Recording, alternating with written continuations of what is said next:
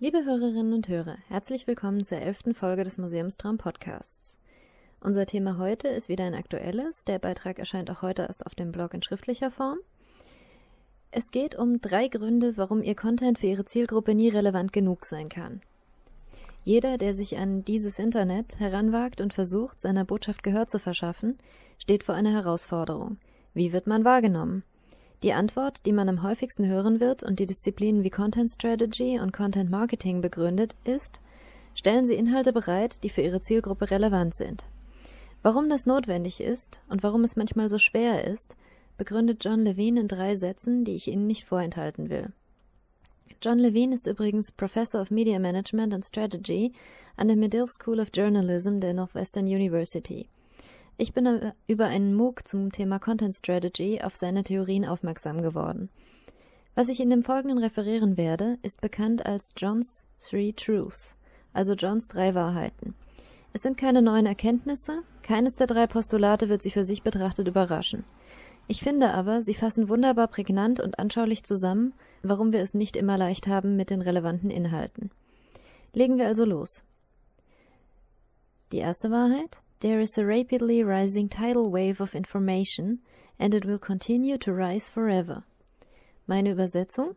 Es gibt eine schnell ansteigende Flutwelle von Information und sie wird für immer weiter wachsen. Die zweite Wahrheit?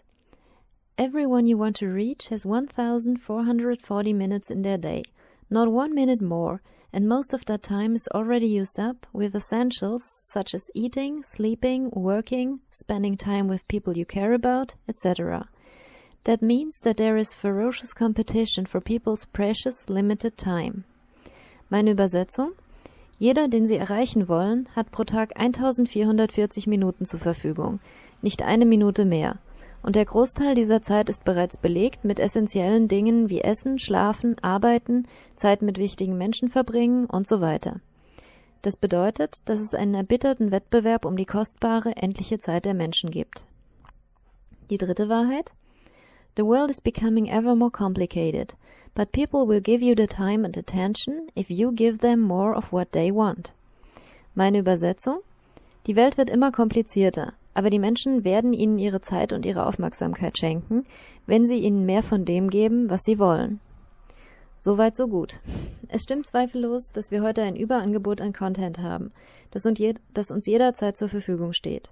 Wenn man früher noch sagen konnte, das ist so schwer zu kriegen oder den kannte ich noch gar nicht, um zu erklären oder vielleicht auch zu rechtfertigen, warum man ein Buch noch nicht gelesen oder einen Film noch nicht gesehen hatte, gilt das heute nicht mehr. Fast alles ist jederzeit und überall verfügbar. Wir können lesen, schauen, hören, was immer uns wichtig genug ist.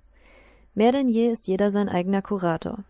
Wir bestimmen anhand von Notwendigkeiten, Interessen und persönlichen Neigungen, womit wir uns wie intensiv befassen. Für Firmen und Institutionen, aber natürlich auch für Blogger, bedeutet das, wir können nicht mehr davon ausgehen, dass unsere Botschaften ankommen.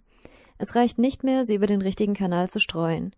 Jede einzelne Nachricht muss für sich gesehen relevant genug sein, um ihr Publikum zu finden. Wer gehört werden will, muss also nicht verbreiten, was er sagen möchte, sondern was seiner Zielgruppe weiterhilft. Gleichzeitig leite ich aus diesen drei Wahrheiten auch ab, dass wir manchmal mit mehr Gelassenheit an die Sache herangehen sollten. Denn wenn unsere Inhalte nicht in der gewünschten Frequenz konsumiert werden, heißt das nicht automatisch, dass sie unterirdisch schlecht sind. Es ist einfach so, dass niemand mehr die Zeit hat, jeden interessanten Artikel zu lesen oder jedes gute Video anzuschauen. Wenn unsere Strategie nicht funktioniert, müssen wir also nicht gleich alles hinschmeißen und uns selbst bemitleiden. Vielleicht schauen wir lieber einfach mal, ob nicht ein anderes Format besser funktionieren könnte. Zum Beispiel verbringt unsere Zielgruppe vielleicht so viel Zeit vor diversen Bildschirmen, dass es nicht mehr in die Tüte kommt, einen weiteren Artikel zu lesen. Aber vielleicht würden Sie ihn sicher in der U-Bahn anhören ja, liebe Hörerinnen und Hörer, das war der Beitrag für diese Woche. Wie immer würde ich mich freuen, wenn Sie über das Kontaktformular auf museumstraum.de eine Nachricht schreiben oder auch direkt unter dem Beitrag kommentieren würden. Ähm, konstruktive Kritik ist genauso erwünscht wie Rückfragen oder Ergänzungen. Ansonsten hoffe ich, wir hören uns in der nächsten Woche wieder mit der nächsten Folge. Auf Wiederhören!